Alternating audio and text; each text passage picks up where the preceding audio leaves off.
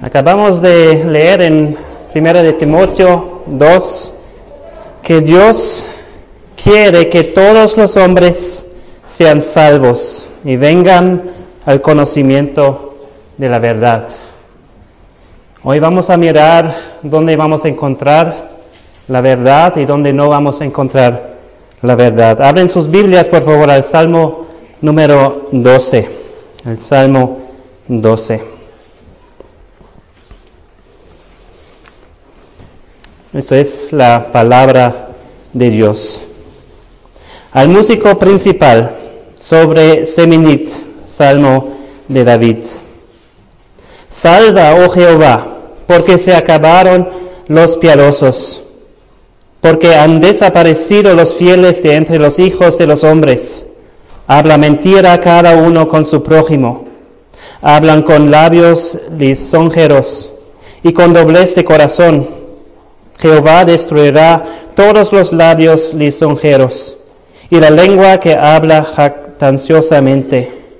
A los que han dicho, por nuestra lengua prevaleceremos, nuestros labios son nuestros, ¿quién es Señor de nosotros?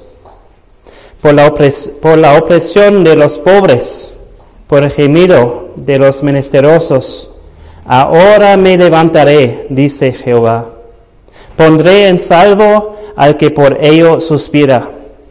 Las palabras de Jehová son palabras limpias, como plata refinada en horno de tierra, purificada siete veces. Tú, Jehová, los guardarás de esta generación, los perseverarás para siempre. Cercando andan los malos, cuando la belleza es exaltada entre los hijos de los hombres. Vamos a orar.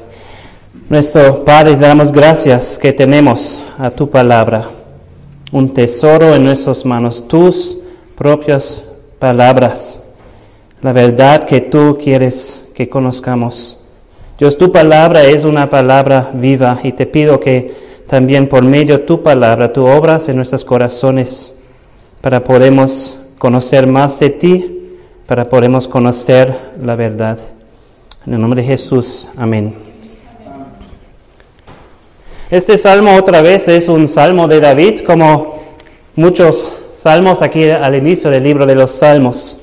Y otra vez es un lamento, como la mayoría de los salmos no son salmos de alabanza, sino son lamentos.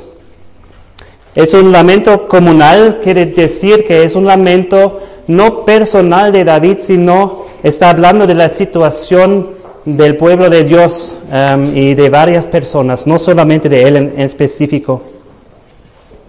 Y ese salmo está encuadrado en los versículos 1 y 8 al inicio, al final de este salmo, que sirven como un marco de un cuadro, dando el contexto de lo que está hablando. Vemos la situación en esos dos versículos. En el versículo 1 dice, salva, oh Jehová, porque se acabaron los piadosos porque han desaparecido los fieles de entre los hijos de los hombres. Y miramos al último versículo, cercando andan los malos, cuando la belleza es exaltada entre los hijos de los hombres. Es una situación similar de que hemos visto en el Salmo 11, donde dice en versículos 3 que los fundamentos han sido destruidos. Y por eso David Puedes hacer solo una cosa y gritar a Dios y decir, salva, oh Jehová. No sabemos el contexto específico en cual David está encontrado aquí en este salmo. Podría ser que están en una situación donde personas le están diciendo una cosa, pero están haciendo otra cosa, como era en el caso con su hijo Absalón, como era el caso también con su consejero Ahitofel, que ya hemos visto en el Salmo 3 y el contexto de eso en 2 de Samuel 15. En el Salmo 3, 7 también leemos este, este grito de, sálvame. En Salmo 3, 7, ahí dice David, sálvame Dios mío. Pero el enfoque de este salmo no es sobre el primer y el último versículo. El enfoque de este salmo es en medio del salmo, en el versículo 5. Ahí leemos que por la opresión de los pobres, por el gemido de los menesterosos, ahora me levantaré, dice Jehová. Aquí encontramos no las palabras de David, no son las palabras de los enemigos de David, como hemos visto en otros salmos. Aquí son las mismas palabras que Dios está diciendo a David. Entonces, en este salmo vemos también que este versículo 5 hay un cambio en la primera mitad y la segunda mitad. En la primera mitad, los primeros cuatro versículos, vemos las palabras falsos de los hombres. En la segunda mitad, después del versículo 5, vemos las palabras fieles de Dios. Y la pregunta a cada uno de nosotros es, ¿a quién estás escuchando? ¿A, ¿A, Dios o a los hombres? ¿A las palabras falsas de los hombres o a las palabras fieles de Dios. Cuando los hombres falsos alrededor de ti en todo el mundo están hablando mentira, están hablando mal y haciendo malas cosas, escucha tú no a sus palabras, sino escucha a las palabras fieles de Dios. Vamos a mirar primero esos primeros cuatro versículos, cómo son las palabras falsas de los hombres. Y lo que vemos primero es que esas palabras de los hombres no son las palabras de hombres piadosos, porque el versículo 1 nos dice, porque se acabaron los piadosos, porque han desaparecido los fieles de entre los hijos de hombres. Las palabras que David está escuchando alrededor de él son las palabras de, de los malos, son palabras falsas son las únicas palabras que David está escuchando porque los fieles han desaparecido. Sus palabras son mentiras, eso vemos en el versículo 2. Y hay tres tipos de mentiras que vemos aquí. Un comentarista con el nombre de Derek Kidner dice que se trata aquí de lenguaje vacío, lenguaje suave y doble lenguaje. Lenguaje vacío encontramos aquí cuando, cuando dice, habla mentira cada uno con su prójimo. Esta, esta palabra mentira en el hebreo significa vacío, nada. Ellos hablan, ellos dicen grandes cosas quizás, pero hay nada de sustancia detrás de lo que están diciendo. También vemos este lenguaje suave, dice en el versículo 2, también hablan con labios lisonjeros.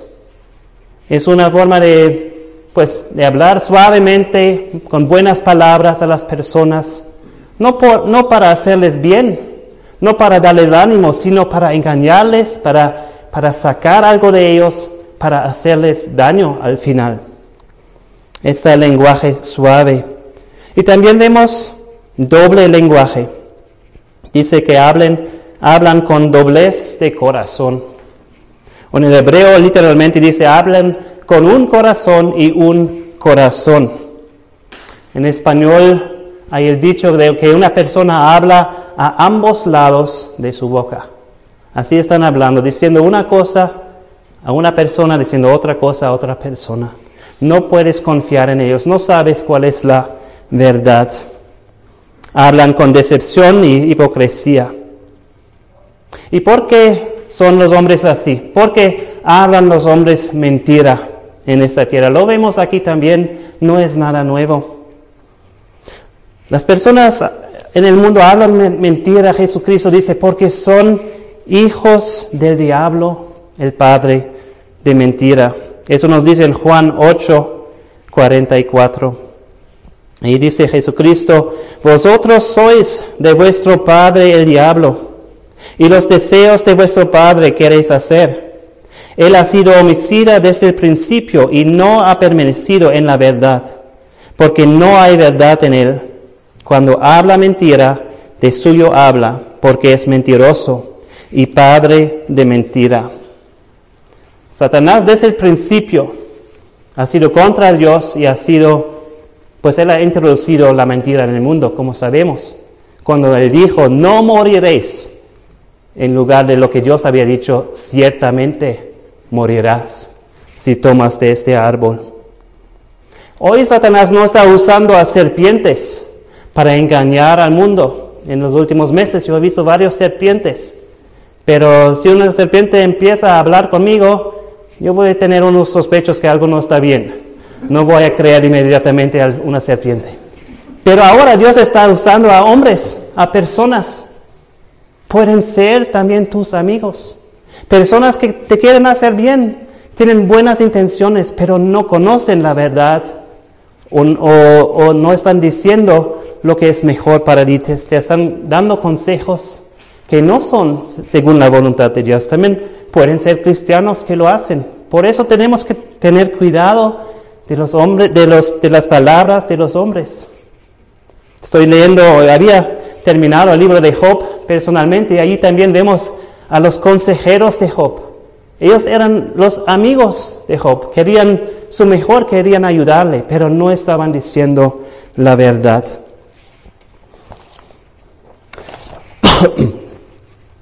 Entonces vemos aquí a mentiras, pero también otra forma de palabras falsas. En el versículo 3 encontramos y leemos, Jehová destruirá todos los labios lisonjeros y la lengua que habla jactanciosamente.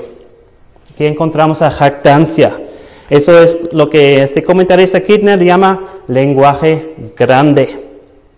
Y tiene tres aspectos, la jactancia. En el primer lugar vemos lo que ellos dicen en versículo 4. A los que han dicho, por nuestra lengua prevaleceremos. Lo que nosotros decimos, eso va a pasar, porque nosotros sabemos lo mejor, porque nosotros tenemos el poder, porque nosotros somos los mejores. Así hablan de ellos mismos. Dice también en el versículo 4, em, nuestros labios son nuestros. Yo soy Señor de mis labios, porque son, son míos. Yo puedo hacer lo que quiero con eso. Y por consecuencia, dice en el versículo 4 al final, ¿quién es Señor de nosotros? Ninguna persona me puede decir lo que yo debo decir con mi boca, cómo debo hablar. Ninguna persona me puede impedir de hablar lo que quiero con mis propios labios, porque mis labios son míos. Y es verdad que tú puedes hacer lo que quieras con tus labios. Yo no te voy a impedir con eso. El pastor no te puede impedir decir mentiras o, jactancia. También el gobierno no te puede impedir hacer eso. Y Dios también no te va a impedir hacer eso. Pero sí un día va a haber consecuencias. Un día debes saber, va a llegar el día de juicio. Y nos dice Jesucristo en Mateo 12, 36. Mas yo os digo que de toda palabra ociosa que hablen los hombres, de ella darán cuenta en el día del juicio. Toma eso en cuenta cuando, estás usando tu boca. Vendrá un día de juicio por cada palabra que tú digas. Aquí vemos entonces, esas personas dicen, nuestros labios son nuestros. Eso aplica no solamente a nuestros labios, aplica a todo nuestro cuerpo.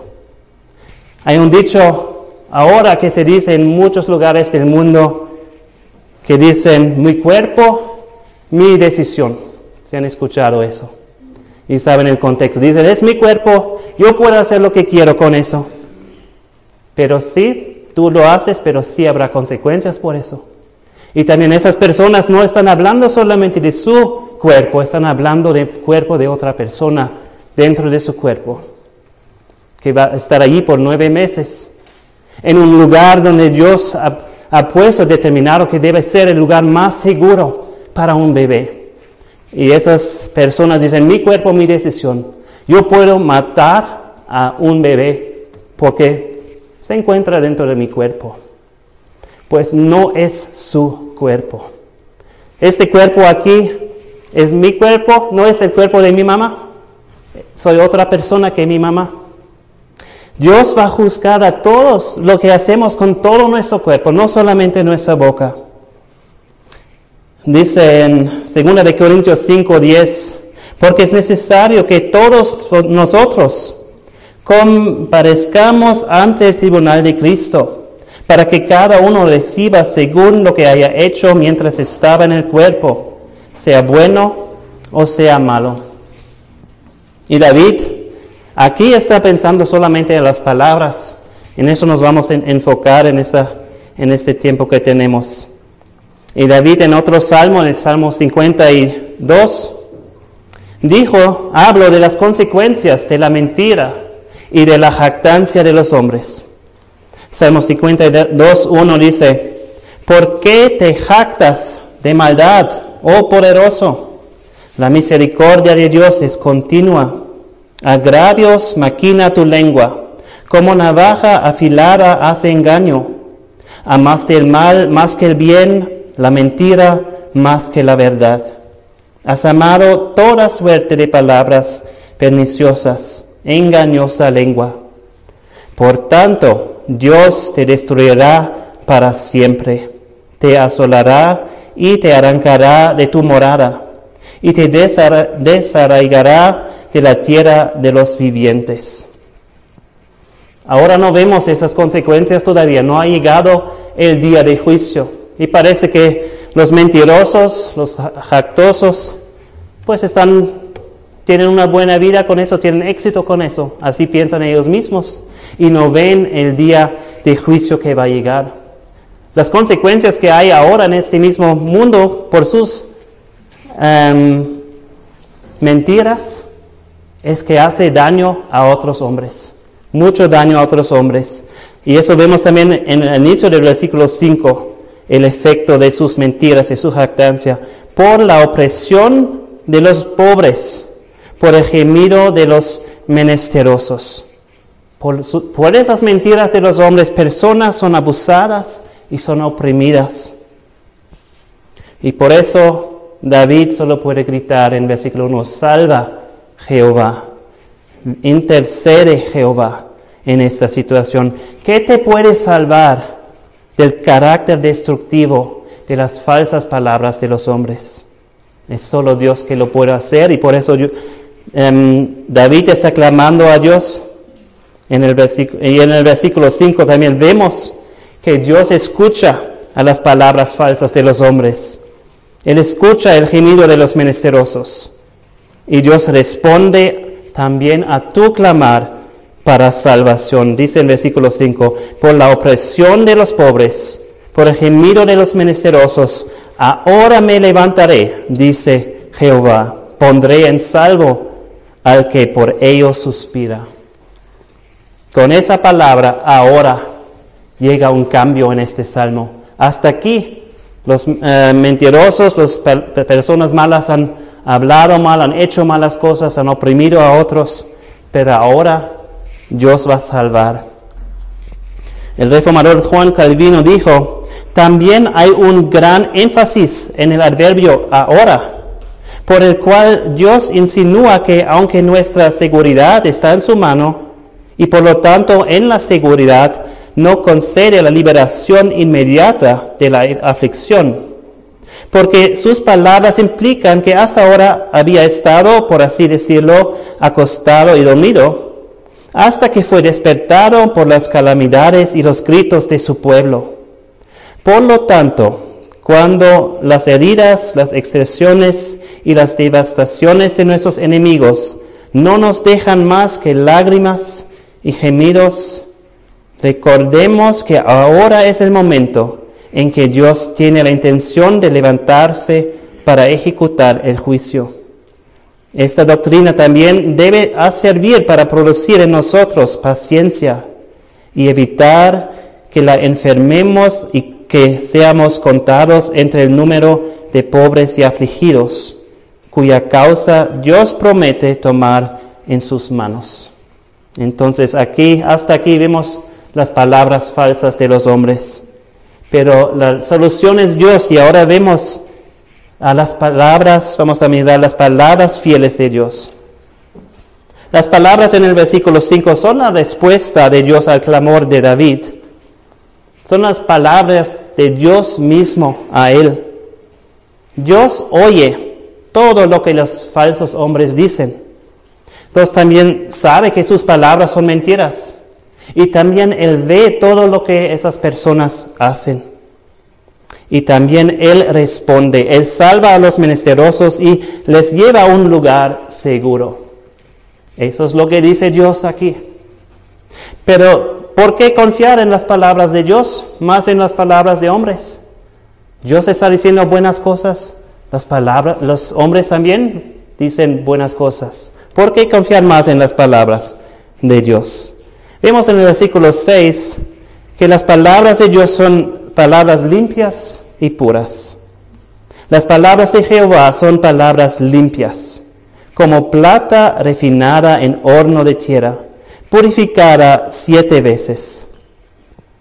Entonces, las palabras de Dios no son lenguaje vacío, como las palabras de los hombres, que dicen algo y no hay nada de sustancia en lo que dicen. Las palabras de Dios tienen sustancia, tienen, dice aquí que son como plata refinada en horno de tierra. Tampoco las palabras de Dios no son lenguaje, lenguaje suave, no son recubiertos con azúcar o engrasados para esconder algo o allanar partes que te van a hacer daño después. Son palabras limpias. Y también las palabras de Dios no es doble lenguaje. Son palabras puras, purificadas siete veces. No, las palabras de Dios no son verdad mezclado con error. Son pura verdad. No son palabras de Dios mezclado con palabras de hombres. Son puro las palabras, puras palabras de Dios. La Biblia no es como cualquier otro libro en el mundo. Es 100% inspirada de Dios. Son 100% las palabras de Dios y por eso podamos confiar 100% en ese libro. Vemos también que Dios es fiel a su promesa. En el versículo 7, pues en el versículo 5 su promesa era, por la opresión de los pobres, por el gemido de los menesterosos, ahora me levantaré, dice Jehová, pondré en salvo al que por ellos suspira. Y Dios es fiel a esa promesa. En el versículo 7 leemos, tú Jehová los guardarás de esta generación los preservarás para siempre. Dios es fiel a su promesa. No es como la jactancia de los hombres que dicen grandes cosas y después todo eso viene antes de una caída. Las promesas de Dios, Él va a cumplir con sus promesas. Un detalle interesante también está aquí. Cuando dice, tú Jehová los guardarás. ¿A qué se refiere los? ¿A qué se refiere la palabra los. Si, miramos el versículo antes, no encontramos los, dice las palabras de Jehová. Son palabras limpias. Entonces, si vamos otro versículo antes, en el versículo 5, dice, por la opresión de los pobres, por el gemido de los menesterosos. Aquí, aquí vemos los, entonces Dios salva a esas personas. Él salva a su pueblo. Um, pero también esa palabra los y las en el hebreo no es igual como en el español. Y también se podría referirse, como leemos en el versículo 6, las palabras de Jehová. Dios no solamente va a guardar sus palabras, Él va a guardar eh, no solamente su pueblo, también va a guardar sus palabras. Lo que Él dice, Él lo va a hacer. Entonces, en el último versículo vemos también otra vez este contraste a la malicia de los hombres. Como los fieles se acaban y la vileza se multiplica, la verdad de Dios, las palabras de Dios y sus promesas prevalecerán también en esta situación. Y vemos que hay ruina para las personas que confían en las palabras de los hombres no van a ser salvos, van a, van a recibir daño. Pero hay salvación y hay seguridad para las personas que confían en las palabras fieles de Dios. Y por eso este salmo nos muestra la importancia de escuchar y de leer la palabra de Dios. Es tan importante que tú tengas tu tiempo cada día con Dios en su palabra, que estás leyendo tu palabra, su palabra. Lo mejor al inicio del día si, si puedes hacerlo. Y no solamente pues luego cinco minutos y me olvido de eso. Tú tienes un, todo el día oportunidad en varias situaciones, puedes tomar algo de la Biblia. Quizás no puedes leer porque estás manejando en el carro, pero sí puedes escuchar una Biblia, una grabación de una Biblia, una predicación acerca de un texto de la Biblia. O tú puedes escuchar a música cristiana que habla de las verdades de la Biblia. Necesitas tener tu tiempo individual y personal, pero también necesitas venir a la iglesia para escuchar la palabra de Dios. No puedes decir, pues yo solo con la Biblia y es todo. Pues es bueno que tenemos una, una grabación y, con Facebook podemos eh, mostrar y personas desde la casa pueden escuchar y no venir a la iglesia. Es bueno para los que son enfermos. Pero si no estás enfermo, tú debes estar aquí. Porque no, yo no sé qué tú haces en, en tu casa cuando escuchas la predicación. Aquí puedo ver a todos si son atentos o no. ¿Sí? La mayoría sí.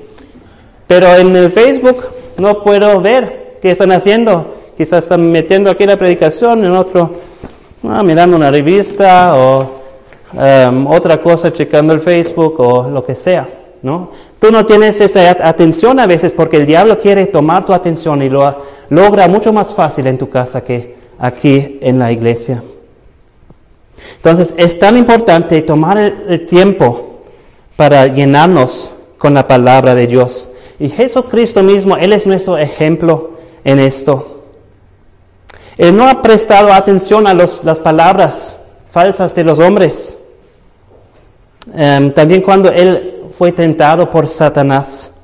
Cada vez cuando Satanás lo tentó, Jesucristo arrebató las palabras falsas de Satanás con las palabras fieles de Dios y dijo, escrito está. Cristo había atesorado la palabra de Dios dentro de su corazón. Cristo era preparado también para aplicar la palabra de Dios en las circunstancias de su vida. Y así Cristo ha podido vencer el diablo y sus tentaciones. En otra ocasión, pues el diablo no vino personalmente a Jesucristo y él usaba a uno de sus amigos más cercanos, a Pedro, para tratar de que él no va hacia la cruz. Leemos de esto en Mateo 16, 21 a 23. Desde entonces comenzó Jesús a declarar a sus discípulos que le era necesario ir a Jerusalén y padecer mucho de los ancianos, de los principales sacerdotes y de los escribas y ser muerto y resucitar al tercer día. Entonces Pedro, tomándolo aparte, comenzó a, a reconvenirle diciendo, Señor, ten compasión de ti. En ninguna manera esto te acontezca.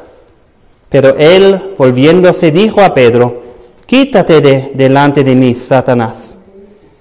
Me eres tropiezo porque no pones la mira en las cosas de Dios, sino en las de los hombres. Mateo 16, 21. Em, entonces, Pedro quiere lo mejor para, para su amigo Jesucristo, pero no, él no sabe él mismo que Satanás está usando a él para que desviara a Jesucristo de su propósito de venir a la tierra. Y por eso Cristo dice muy claramente, quítate de delante de mí, Satanás. Él reconoce que Satanás es atrás de esto. Pedro tenía el problema que estaba mirando más a los hombres que a Dios. Pero Cristo lo tenía correcto. Él estaba mirando a Dios y no a los hombres. Y eso era también porque, pues, el Padre de Jesucristo es Dios. Y él tenía una relación muy cercana con su Padre. Leemos en Juan 1.1, en el principio era el verbo, que está hablando de Jesucristo, y el verbo era con Dios y el verbo era Dios. ¿Cómo es contigo? ¿Tienes tú una relación cercana a Dios? ¿Estás escuchando las palabras a Dios? y guardándolos en tu, en tu corazón. Jesucristo dijo en Juan 8, 47, el que es de Dios, las palabras de Dios oye. Por esto no las oís vosotros, porque no sois de Dios. Eso nos muestra que una marca de un hijo de Dios es que está escuchando a las palabras de Dios. Entonces, ¿qué vas a hacer? ¿O qué debes hacer? No escuchas a las palabras falsas de los hombres. No confías en esas palabras falsas. No hagas caso a esas palabras falsas de los hombres. Y así también no te dejas dañar, dañar por las palabras falsas de los hombres. En lugar de eso, escucha a las palabras fieles de Dios. Confía en las palabras fieles de Dios. Obedece a las palabras fieles de Dios. Y así encuentras seguridad y salvación en esas palabras fieles de Dios. El problema de hoy es un grande problema lo que es en el mundo que estamos viviendo, que hay mentira, que hay engaño, que hay jactancia, palabras falsas en todos lugares. Pero creo que no es el problema más grande por nosotros cristianos. Em, eso siempre va a ser el caso hasta que Jesucristo venga. El problema más grande con nosotros es con nosotros entonces a ver cuáles son nuestras decisiones, con qué vamos a llenar nuestra mente cada día. Eso es tu decisión, es mi decisión que yo tengo que hacer. ¿Qué estás escuchando cuando estás en camino al trabajo en tu carro? ¿Cuáles tipos de palabras estás escuchando cuando estás mirando la tele, una película, lo que sea?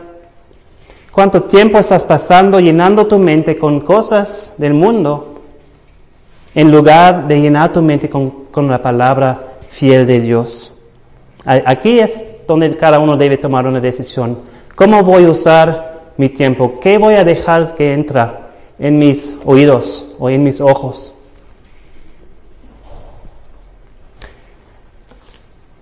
Las palabras falsas de hombres o las palabras fieles de Dios.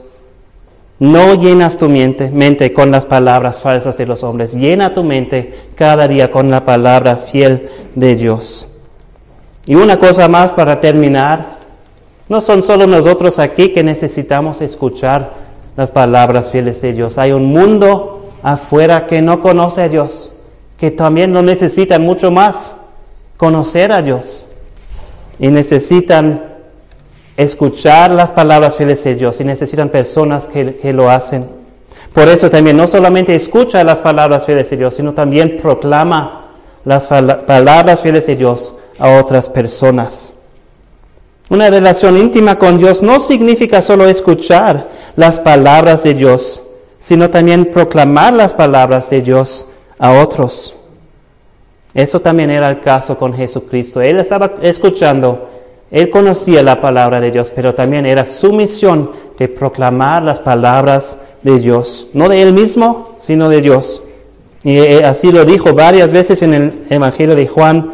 Un ejemplo vemos en Juan 8, 28, donde Jesucristo dice, cuando hayáis levantado al Hijo de Hombre, entonces conoceréis que yo soy y que nada hago por mí mismo, sino que según me enseñó el Padre, así hablo.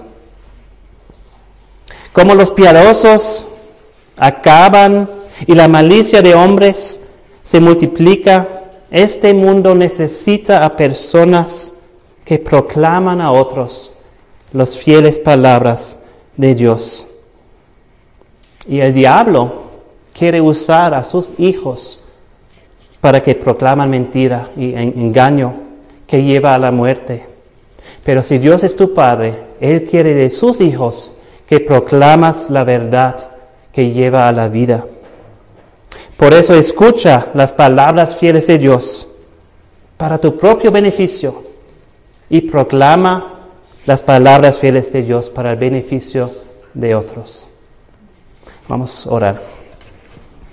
Nuestro Padre Celestial, te damos gracias por tu palabra. Tu palabra es santa, no hay ninguna otra palabra como la tuya. Tu palabra es buena para todos los hombres.